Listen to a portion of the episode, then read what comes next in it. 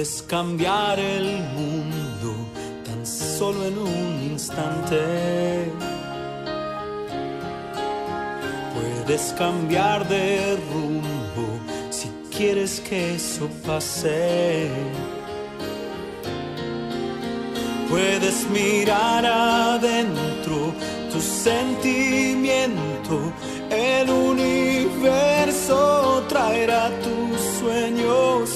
cambiar el mundo empieza por ti.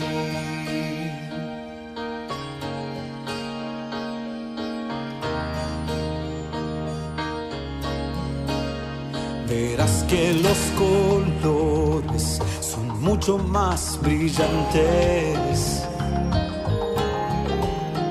Verás con otros ojos en todas partes. Arriba y adelante se ven los horizontes. Si el sol también renace, renacerán los hombres,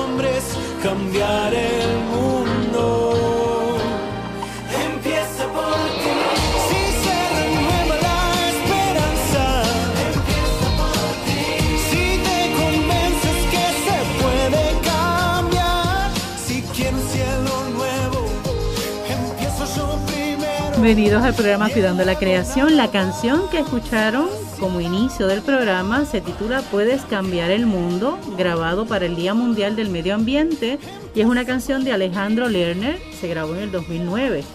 Y ya la propuesta de la canción, ¿verdad? Nos anima a justamente eh, reconocer que con cambiar nuestra actitud con respecto al cuidado de la creación, al cuidado del mundo, podemos hacer la gran diferencia.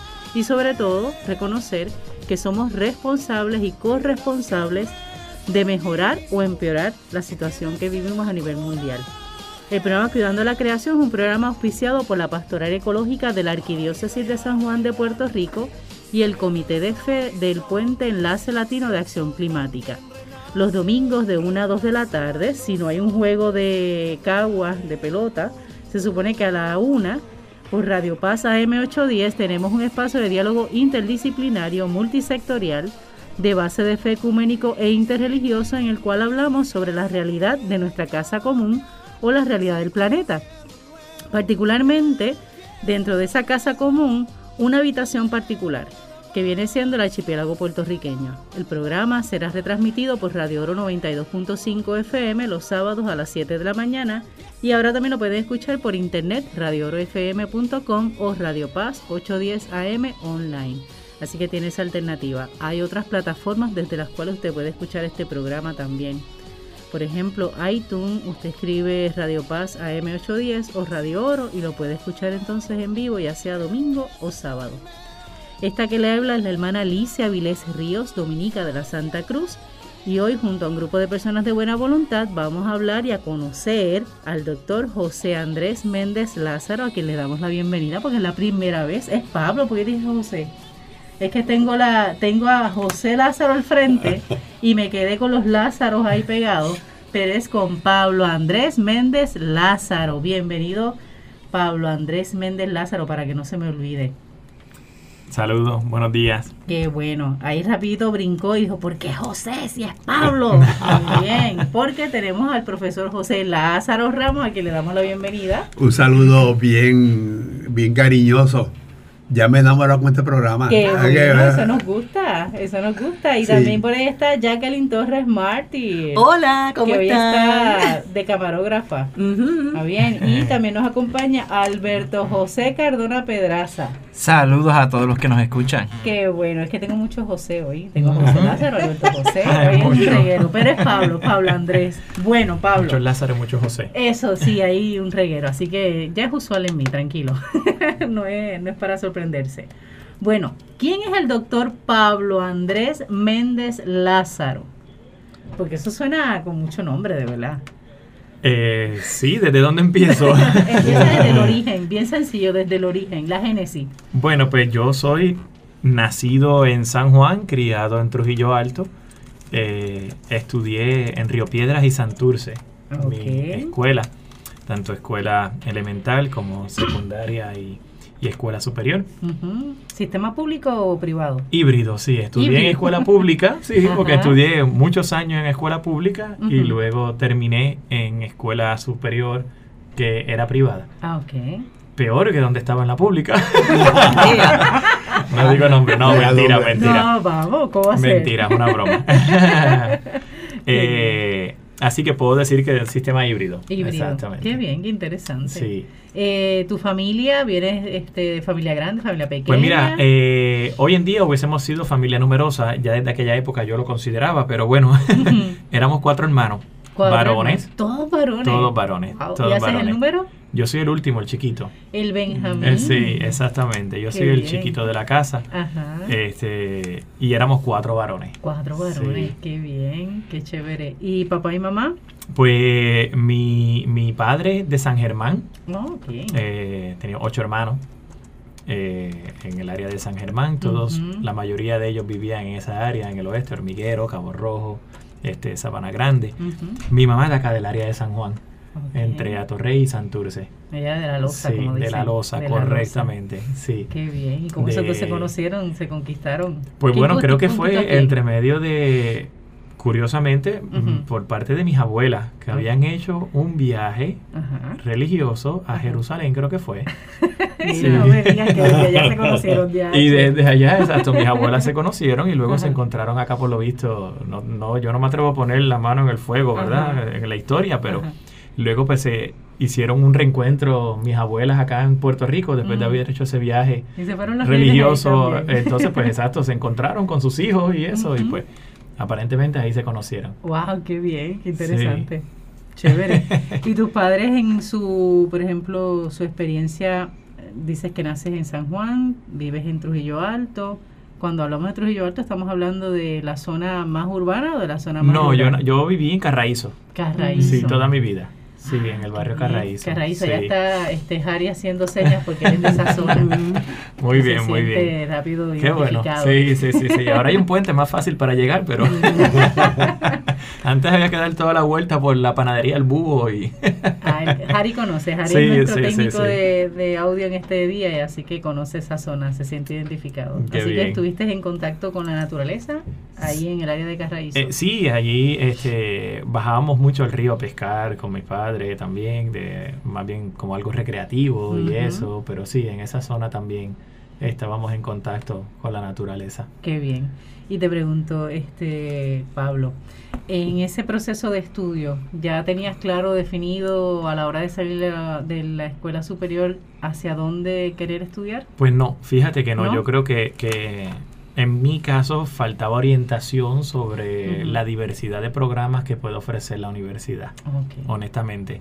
Yo sí sabía lo que me gustaba, lo que no sabía era dónde ubicarme. Ok, ¿y qué te Eso, gustaba? y exactamente. Entonces yo creo que, que esa falta de conocimiento al momento de uno poner el pie en la universidad, quizás uno conoce los programas más típicos por donde solicitar, general. inclusive pues o tus padres tratan de ayudarte también hacia dónde solicitar, eh, es un poco limitado esa, esa parte. En cuanto al, al amor por la naturaleza, yo este, siempre, pues mis padres me han puesto en contacto con el mar, con el agua, con los ríos, hacíamos un montón de camping, o sea que ese contacto con la naturaleza eh, lo aprendí por experiencia familiar Ujú. y pienso pues como, como Jacques Cousteau, el oceanógrafo francés, que decía uno ama y uno protege lo que uno ama. Entonces, pues e- ese, por lo menos ese amor por la naturaleza, yo creo que lo aprendí así, por ese contacto directo, familiar.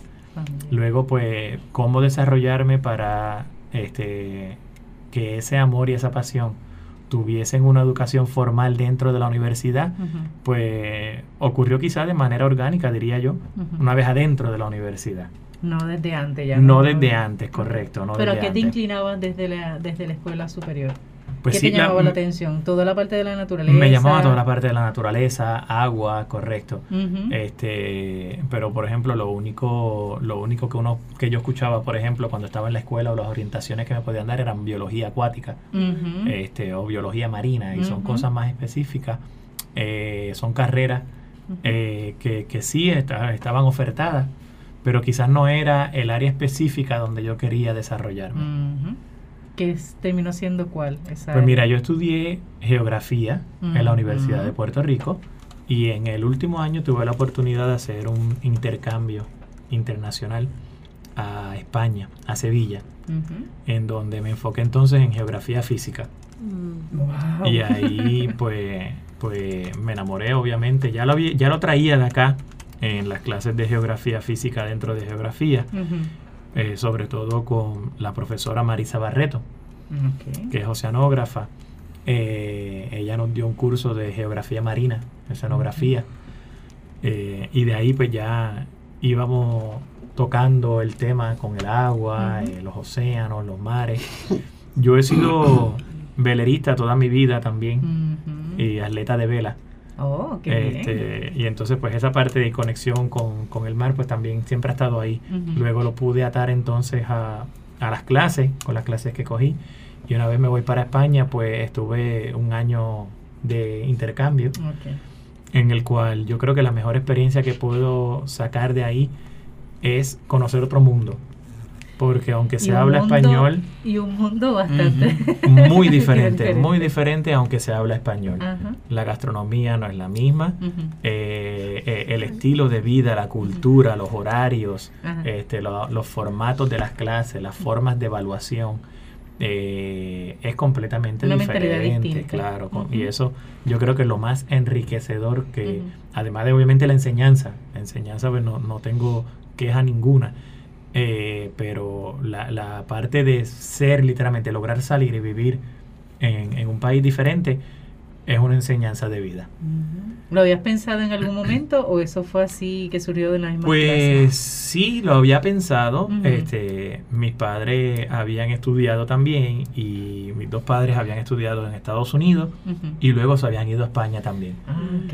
Así Entonces, que hay una, hay una sí, tanto, exacto. Mami y papi, los dos habían estudiado maestrías en los Estados Unidos y luego entonces fueron para España.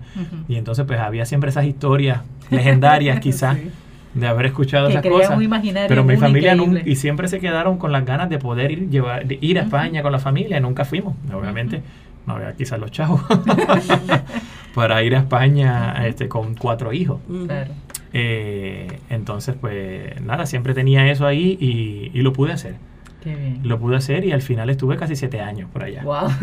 Sí, O sea, de estando- ¿En qué parte de España? Pues en Sevilla, Cádiz y Salamanca. Qué bien. Luego, Y aquí, ajá, luego de eso. No, pues tuve, la, tuve eh, una vez estando por allá, luego entonces me eh, tenía el interés de hacer escuela graduada y solicité las escuelas graduadas y Ujú. ya iba dirigido hacia ciencias marinas. Hay un programa, hay programas en, en Europa y en los Estados Unidos que quizás no, no se consiguen aquí en Puerto Rico, que son dirigidos a, a ciencias marinas como tal, ciencias del mar. Ciencias del mar. Ciencias del mar. Incluye un poco de todo, de biología marina, química marina, física marina, este varios ecología marina, hay varios, varias cosas. Y luego la parte social y legal también. ¿verdad? De los ecosistemas marinos, la parte de zona marítimo terrestre, manejo de zonas costeras y esa parte. Eh, así que solicité a una, a una escuela graduada al Campus Internacional de Ciencias Marinas, que es en Cádiz, en, en España. Y, y ahí fue donde hice mi maestría. Ok. Sí. Y ahí sacaste el título en Ciencias del Mar. Ciencias Correcto, Marinas. en ciencias marinas, correcto, con especialidad en manejo de zonas costeras, coastal management. Mm, Sí. interesante. Y de ahí, porque cuando te presenté al principio dije que eras doctora, así que ese doctor, Bueno, de ahí- pensará que es de- en medicina. Claro, este, e- estando en, en la maestría, pues te das cuenta que manejar las zonas costeras y aprendes sobre todo. Las zonas costeras no se manejan in situ, Mm. se manejan tanto desde la parte, desde las aguas oceánicas hasta la parte de las cuencas hidrográficas. Entonces, pues te tienes que decidir o te metes más hacia el océano, y yo quería hacer un doctorado. Entonces, o te adentras más hacia la parte oceánica, o entonces te vas luego tierra adentro y trabajas desde la parte de cómo las cuencas hidrográficas también impactan o influencian o tienen esa interacción directa con las zonas costeras. Y ahí es entonces donde solicito un programa doctoral en la Universidad de Salamanca eh, en ciencias ambientales con, en, era una, en ciencias ambientales en un- una facultad de ciencias agrarias en un laboratorio de hidrología. Ok, vuelvo otra vez. Vuelve y empieza, vuelve Sí. y empieza, porque hay como que una mezcla. Sí, correcto.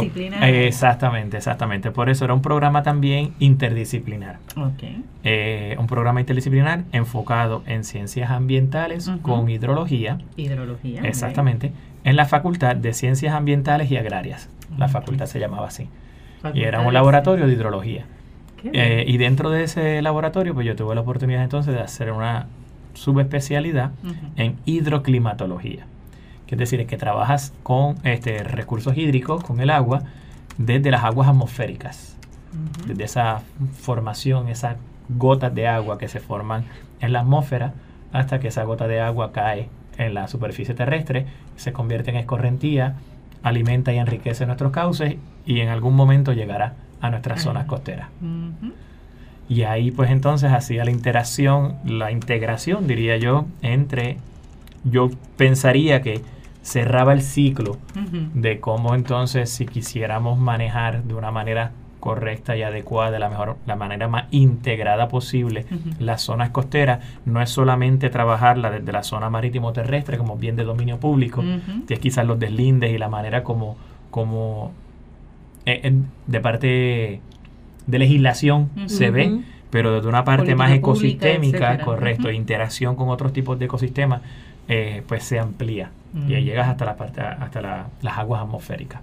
Qué interesante. Eh, así que ¿Y tu, ¿Y tu proyecto de tesis fue de España o lo aplicaste a Puerto no Rico? en Puerto Rico, En Puerto correcto. Rico. Ok. Este fue aplicado a Puerto Rico, donde se estuvieron analizando las tendencias hidroclimáticas en los últimos 50 años de la isla de Puerto Rico. ¿Y qué encontraste? Eh, bueno, se trabajó con caudales, temperaturas y precipitaciones. Este, a grosso modo, lo que te puedo comentar era cómo habían variaciones en las precipitaciones en unas regiones versus otras en, el- a nivel isla. Era quizás un principio de poder entender entonces estas variaciones hidroclimáticas en el contexto de cambio climático. Este, o sea que por ahí luego me iba, me iba abriendo camino, por decirlo de esa manera, en el, en el tema de cambio De climático. cambio climático. Y te Por- pregunto, ¿en qué año hiciste el, el trabajo? doctoral? 2009. sí. 2009. 2009, Oye, casualmente 2010. la sí. canción, ajá. Sí, porque la Porque canción. la canción era Ah, del ¿de 2009, verdad? por eso Sí, sí, la, sí. la recuerdo. Ok. Ahora que mencionas eso, este Ujú. Pablo, recuerdo una presentación que diste eh, que ata esto de la hidroclimatología con un estudio, un proyecto que tú presentaste en una charla que era sobre las zonas en Puerto Rico de los microclimas y, lo, y las zonas de mm, eh, las, las, las zonas de calor, ¿no? Ajá. Eh, que a veces uno piensa que son bien generales, ¿no? Que quizás Puerto Rico va a tener un- una zona de calor, pero recuerdo que en aquel momento tú dijiste que no, que Puerto Rico tiene distintos microclimas dentro de Puerto Rico. Y eso quizás pues es eh, atándolo, eso es hace poco, que tú lo hablaste hace dos o tres años que te escuché, este que, de- que desde que estoy te, te estoy siguiendo, este eh, y tú, pues eso lo relacionas, ¿no? Con la formación tuya de, lo, de los hidroclimas, ¿no? Sí, este. Porque tú haces mucha investigación, Sí. este, tienes varios proyectos que nos Sí, encantaría eso- que, no, eso nos que nos parece. comentaras después. Pero uniendo eso con lo, con lo, lo- con las olas de calor y la- las zonas este, de, de cli- microclimas en Puerto Rico. Sí. Sí, este, eh, las zonas bioclimáticas de Puerto Rico habían sido ya identificadas por varios investigadores previamente eh, y están establecidas. Eh, y sin duda, pues, cada zona bioclimática tiene sus proyecciones y sus tendencias si las analizamos, si las analizamos de manera diferente. Hay, hay unas tendencias a escala general, a nivel isla, que podríamos estar hablando, pero luego cada una reacciona de manera diferente. Un gran ejemplo que podemos hablar por, cuando hablamos de agua sobre todo es cómo u- si nosotros miramos el monitor de la sequía de los últimos cinco años Que en los Puerto Rico, son los días que se esas informaciones. si nosotros observamos esa, esa, esa información, esos mapas son sumamente interesantes porque la mayoría del tiempo el área noroeste de Puerto Rico no se encuentra bajo niveles de sequía. Correcto. Que ahí Eh, siempre dice que llueve, esa es la palanganita. es correcto. Entonces a veces eh, pues hay agua. En algún lugar de la isla está cayendo todavía mucha agua, aunque en otros lugares pues todavía es correcto. Entonces pues eso es un gran ejemplo de que esa variabilidad espacial de tanto la lluvia como la disponibilidad del recurso hídrico agua Este, Eh, es cierto que en doy- llueve todos los días. Decían, decían. Porque es una buena canción, esa es una buena. Sí. Pero lo que va antes de la canción también es bueno. Cualquier cosa puede buscar en YouTube. Yo no sé cuál es el nombre. Porque en Bayamón llueve todos los días. En Bayamón llueve todos los días. Y le va a aparecer la canción No sé. completa. Te quería, este, más que nada, para, para ayudar a comprender un poco, ¿verdad? Los términos que estás utilizando. Estás hablando de bioclimas, ¿verdad? Sería bueno que pudieras, este, un poco definir o redefinir lo que es eh, zonas bioclimáticas, para Sí. que entonces lo podamos comprender mejor. Pues mira, son áreas geográficas en las cuales las condiciones del clima influencian en el tipo de vida y en los ecosistemas que se vayan a estar dando en esa zona. Y igualmente, esas, esos ecosistemas han desarrollado adaptación para sobrevivir y subsistir bajo esas condiciones climáticas en específico. ¿verdad? El tipo de vegetación y el tipo de bosque que nosotros podemos encontrar en el área sur de Puerto Rico Bosque no es el mismo, es correcto. El muy conocido bosque seco de Guánica no es el mismo tipo de ecosistema que podríamos encontrar en la Sierra de Luquillo, por ejemplo, ¿verdad? Entonces, pues esas, esas condiciones climáticas influencian o condicionan de alguna manera el tipo de vida que se va a desarrollar en esa zona y, el, y los organismos y los individuos y los ecosistemas desarrollan estrategias de adaptación para subsistir a esas condiciones de, de vida. Que eso incluye ¿verdad? también el ser humano dentro de esos organismos. A cierto, a cierto punto sí, a cierto punto sí, este, y eso es, un, eso es un tema bien interesante en aspectos de cambio climático y que nosotros, atando eso con lo que Jacqueline nos comentaba anteriormente sobre las olas de calor, eh, a cierto punto el ser humano ha desarrollado estrategias de adaptación Ujú. bioclimáticas, sí, hasta un punto en el cual comenzamos nosotros a vivir en entornos encerrados. Eh, Y empezamos a climatizar el entorno, el- los indoors, eh, lo- lo- eh, a vivir dentro de un inmueble, ¿verdad? Eh, la calefacción existe desde que existe el fuego. O sea, desde que, la, desde que el ser humano logró desarrollar la tecnología, descubrió el fuego, el fuego existía. Lo que no sabíamos era cómo, crearlo, cómo crearlo exacto. en el momento en que quisiera. Es correcto. Desde que se desarrolla el fuego, el fuego nosotros logramos calentar el entorno. Y eso era un control climático que nosotros teníamos por este, miles de, de años. ¿verdad? Cientos de miles de años. Sin embargo, nosotros no habíamos sido capaces de enfriar el entorno hasta apenas hace 100 años. Estamos hablando que apenas, y no ha sido accesible hasta apenas una generación. Y, y a una generación en países desarrollados. La mayoría del resto del mundo no tiene acceso a ese tipo de tecnología. O sea que hemos apostado de- a la adaptación tecnológica versus a la adaptación natural en términos climáticos, me Mm. refiero, ¿verdad? Hay otros tipos de adaptación que el ser humano va desarrollando, biológica, ah, para, para ciertos tipos de virus o, o- o bacterias, pero en este caso, por lo menos para las condiciones climáticas, nosotros hemos desarrollado más adaptación tecnológica que diría yo, no tengo prueba científica todavía de eso, pero la evidencia, la evidencia que puede haber es que hoy en día el calor viene siendo una de las amenazas más prominentes en términos de salud pública y mortalidad. Eso significa que todavía hay muchas personas que mueren por el aumento en las temperaturas. Eso en Puerto Rico, en Estados Unidos, en Europa, ocurre en un montón de lugares. Sí. Este, así que, que quizá esa, esa adaptación que así las zonas bioclimáticas han desarrollado de manera natural, nosotros no hemos desligado un poco. De esa adaptación natural a través de la infraestructura y la tecnología. La infraestructura y la tecnología existe única y exclusivamente para brindarle un servicio a la población. Y No, no, no ofrece un servicio al ecosistema. Claro. Eso es nuestro egocentrismo pensar en el antropoceno, que nosotros le estamos brindando un servicio al ecosistema. Y es eso tiene como que el efecto también de que nos hace menos resilientes. Claro. Porque al depender de la tecnología, nuestro cuerpo no se está adaptando al, al calentamiento natural de nuestro entorno. Mientras algunas Este- plantas utilizan espinas para poder disipar el calor. Y adaptan esas hojitas en forma de espinas. Eso, correcto. Nosotros no hemos no nos hemos adaptado de esa forma, al contrario. Uno lo ve cuando escuchaba, te escuchaba Pablo. Pensaba, por ejemplo, decías, eh, nos hemos acostumbrado a vivir dentro de, de espacios cerrados.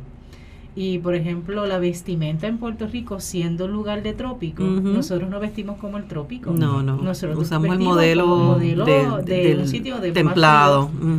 Manga larga, los caballeros usualmente tienen que ir con Corbata, con gabán, gabán, y eso sí, implica calor. Sí, el código de necesita- vestimenta que usan los banqueros, Claro. los empresarios, que no Claro. es... Y eso, no es, no es eso es sumamente importante porque eso condiciona nuestro estilo de vida, que luego a medida de que nuestro confort térmico se vaya se haya visto afectado por los aires acondicionados.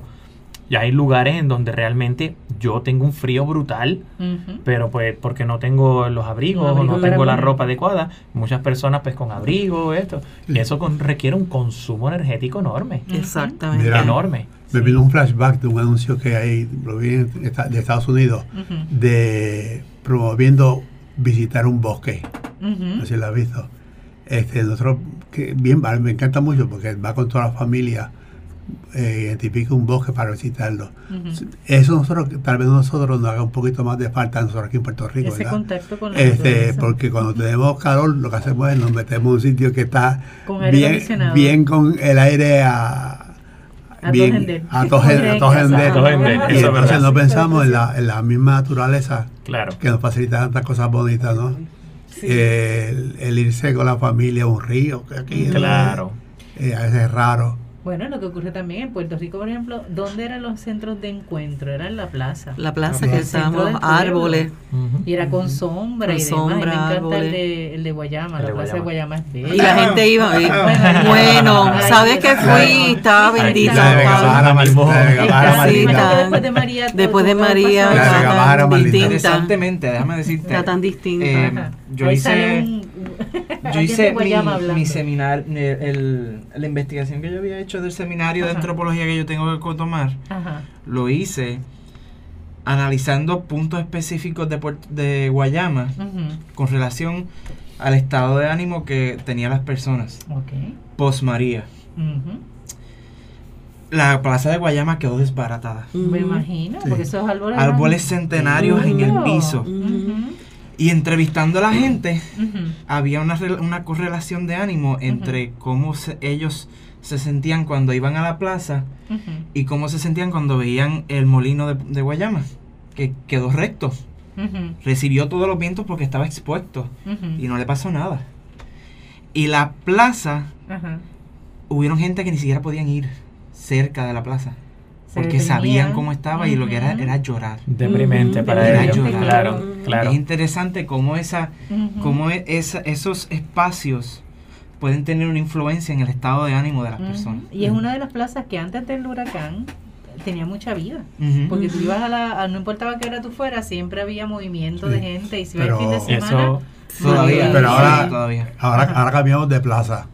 Sí, por Ata- eso es lo que- atando, Ah, atando lo que estoy diciendo, Que porque ya lo de de la la plaza. plaza ahora vamos a Plaza de plaza. voy a comprar, ah, ese es el ejemplo. aire Exactamente. Por eso era que traía lo de las plazas como lugar Eso de de- centro de encuentro y se sustituyó, y de hecho se utilizó el término plaza. La no plaza de todos, sí, la plaza de todos. Captar ese espacio, pero entonces hemos caído, ¿verdad? El en marketing. Esa, en esa tendencia y lo que ha hecho es hacernos menos resilientes, como bien dice. Jacqueline, ¿verdad? Menos capaces de mane- manejar el calor. Y entonces incluso yo veo gente que baja de sus carros con el abrigo, con un chalequito en el brazo, entran al edificio, se colocan, se apertrechan bien, están cómodos y cuando salen tienen que volver otra vez a quitárselo, se asan en lo que llegan claro. al Sí. carro, prenden si no está en sombra, ¿verdad? Sí. Ahí tiene toda su dificultad. Así que uno ve un poco, ¿verdad? Esa incapacidad que hemos creado al no movernos con los cambios de la naturaleza, sino adaptarnos, ¿verdad? De una forma artificial. Inclusive hasta in- intolerancia en términos de, Sí. de quizás hasta la personalidad cambia cuando hace calor y esto. Sí. Pero Sí, la- el tiempo que nosotros estamos expuestos a las temperaturas atmosféricas del exterior es muy poco. Sí. Nosotros Sí. como puertorriqueños, si nosotros nos fuéramos literalmente a la isla de al lado, a República Dominicana y Haití, veremos que la exposición a las condiciones atmosféricas y las temperaturas es mucho mayor que la nuestra. Sí. Este, inclusive aquí mismo en Puerto Rico, fuera de la zona metropolitana, correcto. Fuera de la zona metropolitana o en comunidades más desventajadas, aunque puedan estar en lugares este, cerrados, como pueden ser sus propias residencias, pero no necesariamente tienen el aire acondicionado. Este, pero sí son condiciones que nos, nos influencian, son aspectos de vida que nos influencian en, en nuestra propia cultura. Eh, y a cierto punto nos, nos obliga a repensar qué tanto valoramos nosotros los servicios que puede ofrecer la naturaleza. Exacto. Lo que José y Alberto estaban mencionando, no solamente servicios este, bioquímicos, como puede ser purificación del aire, este, purificación del agua, pero también entonces en salud y bienestar. Hay cosas que pueden ser valores estéticos, paisajísticos, culturales, sociales, eh, que las personas valoran. Y, y quizás no hay, no hay un método económico para atribuirle un, un valor económico a, a ese sentimiento que pueda tener la población hacia ese tipo de ecosistema. Pero esa valoración es la que quizás también necesitamos para ver cómo nosotros eh, posicionamos a la naturaleza vis a vis y par a par con el ser humano. Eh, después del huracán María, nosotros sufrimos una gran pérdida de vegetación. Árboles enfermos, árboles que perdieron follaje, árboles que se tumbaron, este, por todos lados, no solamente árboles, muchos tipos de especies, pero en las zonas urbanas también. Y hay una gran preocupación que entonces ahora se vean la, la vegetación como un problema, porque generó escombro, Ujú. porque desconectó cables eléctricos, porque arrancó acera.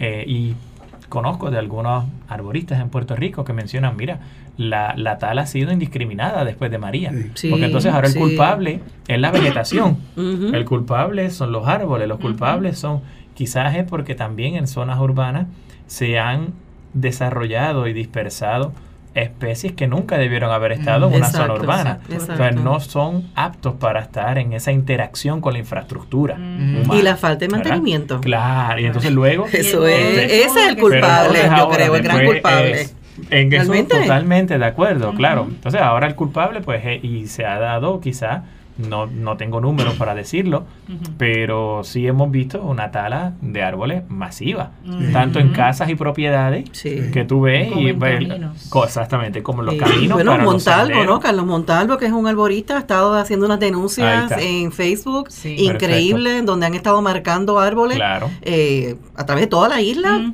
sin ninguna explicación ni ningún sentido. Claro. Y es como Eh, tú usted dice, o sea, ahora la culpa es de los árboles y no. Así, ¿no? También conlleva la lo, destrucción, de, destrucción de hábitats. En casa hay hay una, una ave, yo vivo en el campo, una ave que nunca habían estado por allí, este tipo guacamayo, Ay, sí, Este- moviéndose. que, que de- cantan feísimo, por cierto, ¿verdad? Bueno, y también, realmente. mira, nosotros en casa nunca habíamos visto culebra. Y en mi biblioteca había una culebra en las noches. Y el nieto mío lo descubrí. Es que Están buscando se han- se han- espacio. exacto, están buscando espacio porque se lo, han, Ujú. se lo han quitado. Claro. Bueno, estamos, eh, les recordamos que estamos escuchando el programa Cuidando la Creación por Radio Paz M810 los domingos de 1 a 2 de la tarde, si no hay juego de los criollos de Caguas, porque esos juegos se retransmiten aquí por la estación y si ellos no han terminado de jugar, este programa será un poquito más tarde. ¿Está bien? Lo digo por si acaso cuando usted prenda a la 1 el domingo y lo que escucha es la quinta entrada de... De- Pues sepa, ¿verdad? que. Luego que se acabe ese, ese juego de los criollos contra quien esté jugando, entonces tendrá el programa Cuidando la Creación. Y que se retransmite los sábados a las 7 de la mañana desde Radio Oro FM 92.5. Le agradecemos a nuestro técnico Harry Hernández, que ha estado ahí fielmente y gozándose el tema porque ha encontrado a alguien de su pueblo. Y eso me alegra mucho. Recordamos que eh, este programa eh, lo puede volver a escuchar los sábados a las 7. Recuerde, Ujú. tiene otra oportunidad. Saludamos a la gente de Juanamatos en Cataño, que en estos días hemos estado compartiendo con ellos y nos mandan saludos porque nos escuchan. Dicen que les encanta escucharnos reír, que por eso es que nos identifican. Así que hoy hemos hecho también lo mismo, así que nos van a reconocer por lo menos. También saludamos a la gente del barrio San Salvador en Cagua, la gente de Naranjito, de Fajardo, gente de Bolivia que todavía nos logra conectar a través de internet, gente de Cataño, de Toabaja, especialmente del área de Levitown, a la gente de la comunidad San Carlos y el colectivo Baquiar. Tengo que saludar a don Jesús y a su esposa, que son vecinos del área de la comunidad San Carlos y nos escuchan. Los otros días entraron a una oficina y yo hablé y dice, "Mm, paró así como que la carita y dijo, esa voz me es familiar y por alguna razón me echa a reír y dice, ya, programa Cuidando la Creación. Yo, sí, don Jesús soy yo. Ah, pues qué bueno. Así que le mandamos saludos. Nos alegra muchísimo que nos escuche y sea un fiel escucha. También a la gente de San Antonio, Texas, que ahora tienen que madrugar un poquito más para escucharnos. Especialmente a Ixa Santo. Les saludamos por aquí.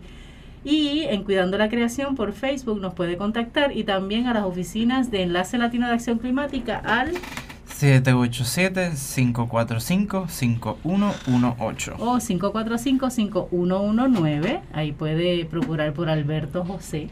Y A la le- orden siempre. y ahí va a estar gustosamente, al igual que el resto del equipo de Enlace Latino de Acción Climática.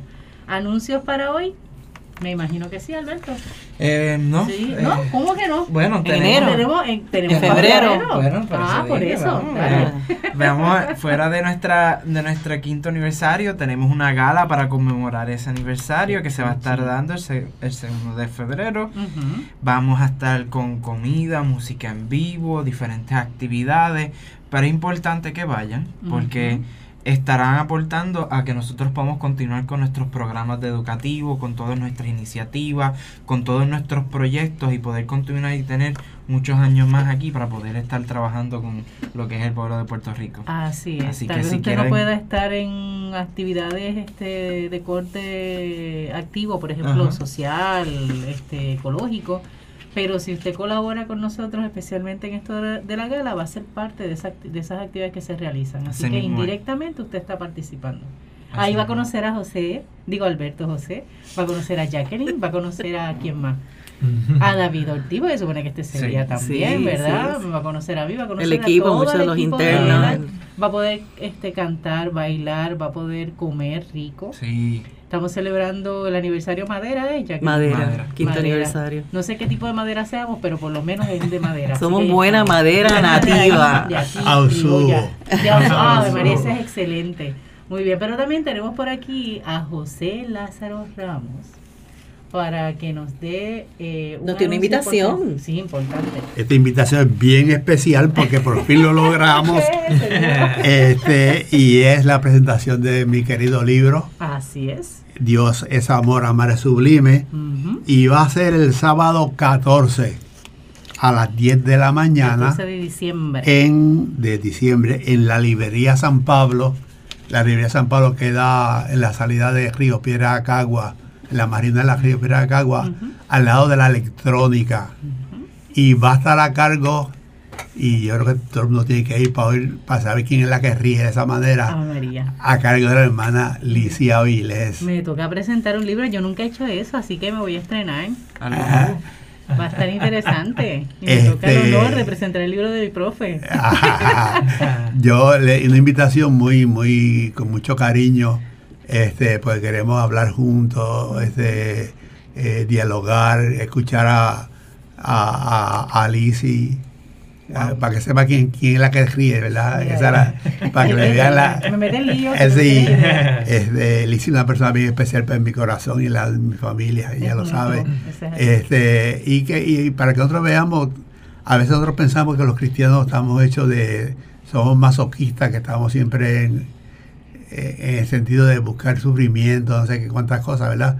Este, y lo que yo presento en el libro, quiero presentar es que nosotros somos hechos para ser felices. Fuimos creados para ser felices.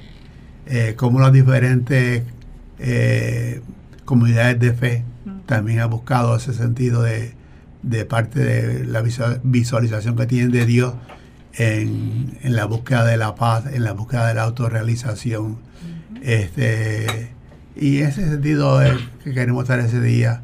Así que le invitamos de nuevo el 14 de diciembre Sábado 14 a las sábado 10 de la 14 mañana. de diciembre a las 10 de la mañana en la librería San Pablo, que queda en la marginal de la salida de Río Piedras Acagua, al lado de la electrónica.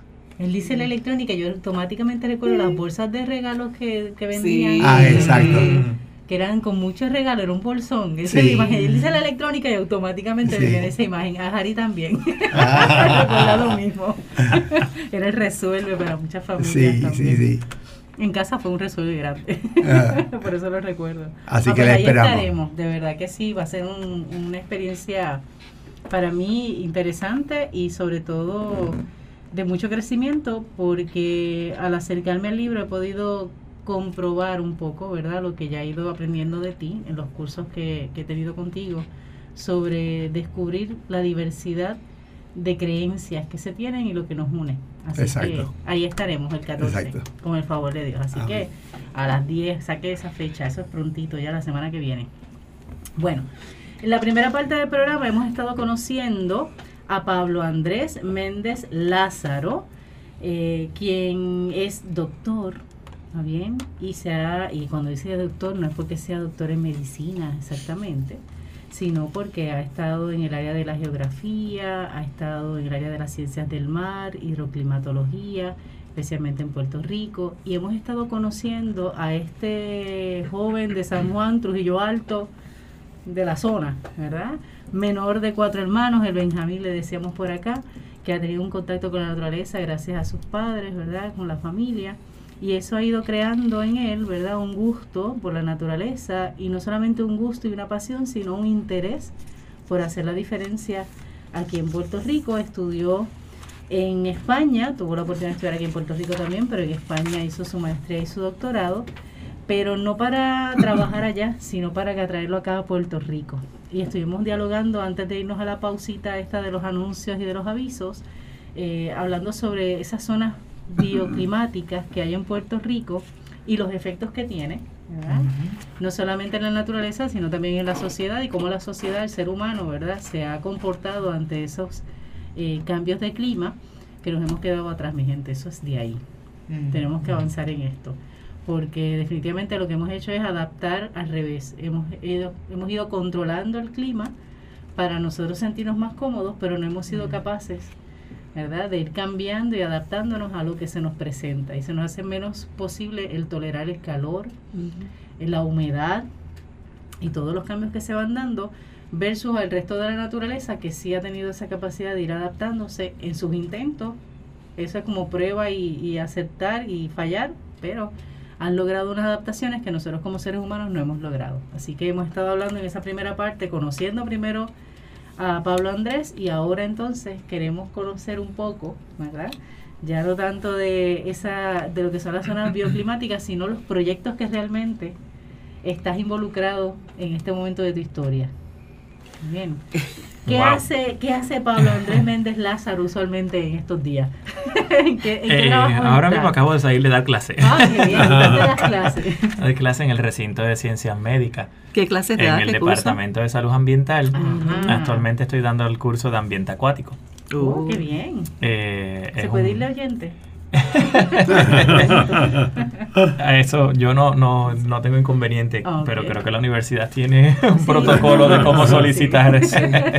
pero a, las órdenes. Este, sí, soy profesor en el recinto de ciencias médicas en la Universidad de Puerto Rico, Departamento de Salud Ambiental. Eh, hasta hace uno o dos meses, dos meses fui el coordinador del programa de maestría, pero la carga que tengo de trabajo de investigación ahora mismo con los proyectos pues he preferido seguir desarrollándome en esa área. Creo que, hay mucho potencial, le permite mucha participación a los estudiantes también, lo que le permite mucho desarrollo en términos de actividades y experiencias fuera del salón de clase. Ahí es donde más uno aprende. Exactamente. Yo creo que para mí, en mi experiencia fue así y trato de proveerle serví como coordinador por una por cinco o seis años oh. en, el, en el departamento de la maestría.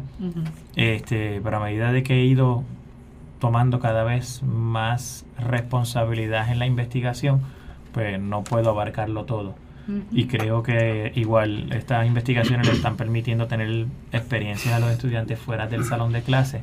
Y yo creo que una escuela graduada eh, ese debe ser también uno de sus pilares, este, el, ofrecer oportunidades más allá de la parte teórica y lectiva del salón de clase. Definitivo. ¿Y esas investigaciones ahora mismo, por dónde van? Pues muchas de ellas enfocadas en cambio climático. todas ellas, sí, realmente. La realidad es que son todas. Con distintos enfoques cada una de ellas. Eh, pero cambio climático. Yo tuve la oportunidad de hacer un postdoctorado con la Universidad de South Florida y hacerlo aquí en Puerto Rico con el programa del estuario de la Bahía de San Juan. Este, con el, eh, la Facultad de Ciencias Marinas en South Florida y entonces haciéndolo aquí con el programa del estuario de la Bahía de San Juan eh, en cambio climático. Cambio era ese postdoctorado. Cambio climático y eventos extremos Eh, y por ahí pues fui atando el doctorado de hidroclimatología con cambio climático y seguíamos en Puerto Rico, le añadimos unas herramientas de remote sensing que viene siendo percepción remota y cómo utilizar esta tecnología satelital para desarrollar productos de utilidad para la sociedad o para mejorar la toma de decisiones. Eso es lo que se ¿Ah? conoce como precisión remota. Este, eh, percepción remota. percepción percepción remota. correcto.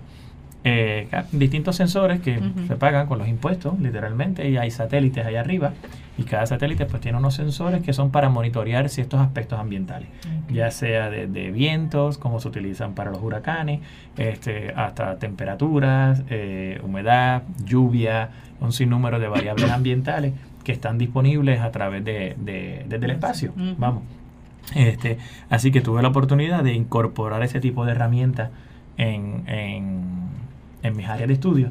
Y por ahí pues he seguido haciendo las investigaciones. Qué bien. Sí, y actualmente pues tengo proyectos activos en los cuales participo con agencias federales y estatales como el National Weather Service, el National Weather Service, no, el National Science Foundation, que estamos soy parte de una red de investigación en el cual somos eh, nueve ciudades, son seis de los Estados Unidos y tres de Latinoamérica, en el cual se está trabajando con entornos urbanos. Ahorita cuando estábamos hablando de microclimas y zonas bioclimáticas, también hay que, hay que resaltar, y eso algo que también lo mencionó Jacqueline con lo de las olas de calor, este, y esas olas de calor se exacerban en un clima urbano. Y tenemos que entender también que la zona metropolitana ya es lo suficientemente grande como para tener su propio clima. Y entonces esto se llaman climas urbanos, urban climates, y está muy este, aceptado en la literatura científica. Eh, entonces tenemos este proyecto de investigación en el que trabajamos estas nueve ciudades, este, inclusive está Nueva York, está San Juan, está Miami, Portland, Arizona, este, Phoenix, eh, Hermosillo, México y Valdivia, Chile. Y se están trabajando con aspectos de resiliencia a eventos extremos climáticos en las ciudades. Eh, concentrado en las ciudades porque el punto de vista es que la, hoy en día el 70% de la población mundial vive en ciudades. Este, son estas ciudades donde concentran pues tanto los grandes servicios para la población, pero como también las grandes desigualdades de las poblaciones. Entonces pues están los, los pros y los contras.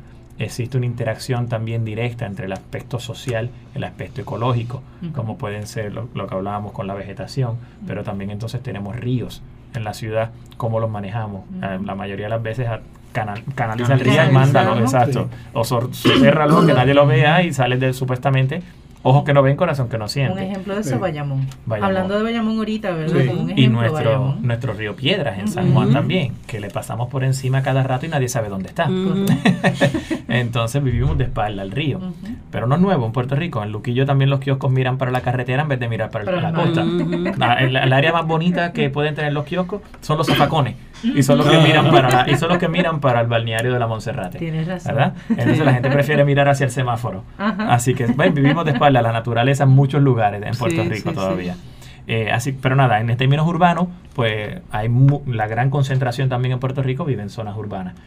Eh, así que estamos trabajando en ese proyecto de estudios de eh, la capacidad de resiliencia que puedan tener las ciudades desde el contexto social, ecológico, tecnológico, eh, para poder afrontar estos eventos extremos. Eh, ese es uno.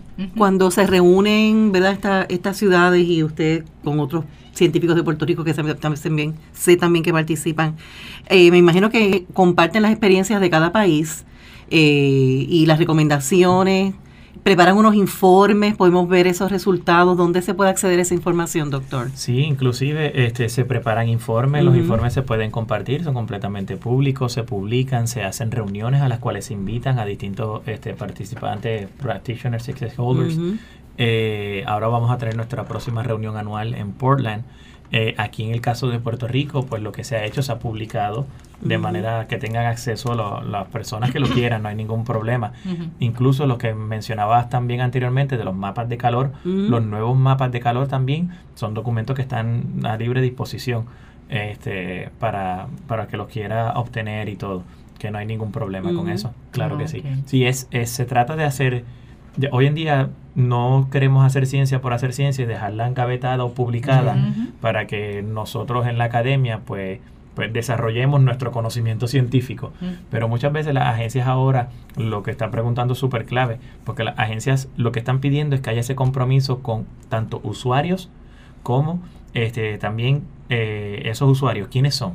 Son la población común, el público en general, son agencias de gobierno, qué tipos de agencias, este, y luego entonces también a qué escala tú utilizas esa información, si es para mejorar la toma de decisiones, como mencionaba anteriormente, ah, por Política ejemplo, correcto, desarrollo de política pública, edición o influencia de política pública para un lado, o educación Ujú. hacia público en general en ciertas áreas de carencia de conocimiento. ¿verdad? Así que sí está, está Mm. todo ¿Dónde, eso. ¿Dónde se consigue? ¿Cómo? Pero se lo puedo enviar sin ningún problema, no es, Pero no, hay No hay una plataforma. eh, hay una página conseguir? web, Ajá. pero los documentos que pueden encontrar y la mayoría de ellos pueden estar en inglés y no sé si para público en general no hay ningún problema, pero pueden entrar. El proyecto se llama UREX, UREX como el dinosaurio, U-R-E-X S-R-N, que significa Sustainability Research Network. En las siglas viene siendo UREX SRN. ¿Ok? Repito, U-R-E-X raya S-R-N. Las siglas significan Urban Resilience to Extreme Weather Events Sustainability Research Network. Wow. ¿Ok? Wow. Eh, ese es uno de ellos. Ese es uno de ellos. Ese es uno de ellos, correcto. Y pues estábamos trabajando eh, los eventos extremos asociados al clima, desde sequía, eh, episodios de calor extremo, inundaciones urbanas, huracanes. Este, así que tenemos, tenemos varias cositas. Recientemente tenemos un, estamos con un nuevo proyecto también que se obtuvo de- después del huracán María, en el cual, que es un proyecto liderado por la doctora Ana Patricia Ortiz, en el cual sometimos una propuesta al National Cancer Institute para ver cómo los pacientes, las mujeres de cáncer ginecológico en Puerto Rico afrontaron la situación del- de, los huracanes Irma y María Wow. en Puerto Rico y las Islas Vírgenes. Eh, a veces pensamos como poblaciones vulnerables a estos eventos extremos climáticos, Hmm. poblaciones pobres y desventajadas Ujú. económicamente, Ujú. pero hay, hay también dentro de esa escala hay personas que están bajo tratamiento médico, bajo condiciones crónicas de salud, Sí. este, algunas personas acabadas de operar apenas dos, tres días antes del huracán. quimio, Correcto, correcto. Así que hay, una, hay un sinnúmero de factores adicionales a eso. ¿Cuántas de esas habrán sido de los números que incluyen de personas en la mortalidad de María? Ujú. 4625. Exactamente. Entonces, ese estudio lo que está tratando de entender es cuáles fueron esos estresores ambientales y psicosociales que tuvieron que afrontar las mujeres de cáncer ginecológico en Puerto Rico y las Islas Vírgenes tras el paso de estos huracanes. Eh, y trabajamos también con clínicas que ofrecen tratamiento médico como quimioterapia. Trabajamos también con los médicos oncólogos, que son los especialistas en tratar este cáncer ginecológico con las mujeres. Y trabajamos también con las pacientes. Eh, así que y la, el- la idea es poder entender cuáles fueron esos problemas que afrontaron esta población para tratar de mejorar las condiciones en un futuro. Un huracán no lo podemos detener. Lo mejor que podemos hacer es prepararnos. Pero para prepararnos tenemos que entender que, cuáles eran las condiciones, no solamente pobreza, no solamente la quiebra, no solamente quizá corrupción, ineptitud del gobierno, pero también algunas condiciones preexistentes que nos llevaban a que, a que esta población fuera quizás más vulnerable que otra. Ese es uno. Ese es otro, perdóname. Eh, otro proyecto que estamos desarrollando con el Departamento de Recursos Naturales la Oficina de Manejo de Zonas Costaneras eh, y, y NOAA, se está trabajando en tres comunidades costeras para desarrollar planes de acción al cambio climático. Eh, Puerto Rico ha estado bastante en la vanguardia en temas de cambio climático eh, en términos científicos. Hay muchas cosas todavía que sabemos, como muchos otros países, que podemos mejorar. Pero sí se ha, ha, habido mucho adelanto científico. Tenemos muy buena ciencia, tenemos muy buenos científicos locales e internacionales que nos han ayudado también a desarrollar mejor conocimiento de lo que está pasando. Eh, y ahora hay que pasar a los planes de acción. Entonces, a través de estas agencias que también están haciendo el esfuerzo para que, para que no tanto institucionalmente o municipalmente, pero también las comunidades puedan eh, adaptarse al cambio climático, pues estamos trabajando con tres comunidades costeras para desarrollar planes de acción al cambio climático. ¿Se puede saber cuáles son esos? Sí, este, pues en San Juan estamos trabajando con Ocean Park, en Loíza vamos a trabajar con Villa Cristiana, mañana tenemos la reunión eh, bueno, no sé si mañana, porque cómo se va. no te preocupes. Exactamente. En estos días en, la reunión. Exactamente. eh, y entonces en Humacao también. Humacao. Okay. Esos son los tres lugares con los que vamos a estar trabajando para el desarrollo de planes de acción al cambio climático. Qué bien. Interesante. Y sí, dice que la próxima vez incluirá Cataño. Cataño. pensé también en Rincón de Momento porque son los países, los países, escuchan, los pueblos que más se escuchan, ¿verdad? Claro. Con el impacto del cambio. Pero me parece interesante que hayan este, incluido un Macao. Sí, también. Porque el impacto del paso de María claro, a la costa de Humacao fue, fue fuerte. Fue Claro. fuerte. O sea, fue fuerte. Especialmente en. Santiago, Claro. donde más, ¿verdad? Uno lo, Sí. lo visualizó.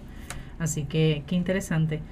Me gustó mucho cuando decías que Puerto Rico está en la vanguardia a nivel de, de investigación con el tema de cambio climático, porque a veces se piensa que estamos atrás, ¿verdad? Porque a nivel de política pública o de proyectos a nivel de gobierno, ¿verdad? Como que no, no vamos a la misma par, que es lamentable, pero es bueno saber que sí tenemos científicos, ¿verdad? Tenemos este la capacidad, los recursos para poder, como va a ocurrir a esto, con planes de acción que vayan a trabajar esta área. Pablo, yo creo que vas a tener que regresar otro día porque ya aquel me está diciendo que se está acabando el tiempo y cuando digo aquel me refiero a...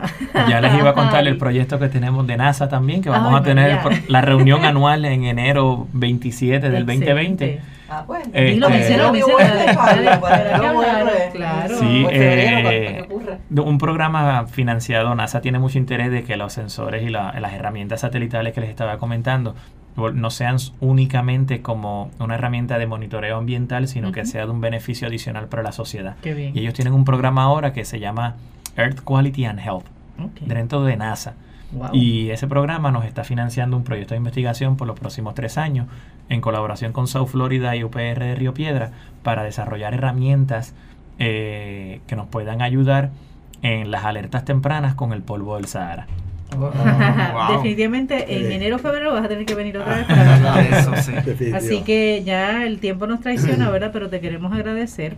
Gracias por la variedad de investigaciones, porque no es solamente Sí. el área de cambio climático, es también el área de salud, de la parte social, y eso me parece que es, eh, no es que sea innovador, pero sí, Sí. al integrar tantas áreas, se hace mucho más, este, ¿cómo te podría decir?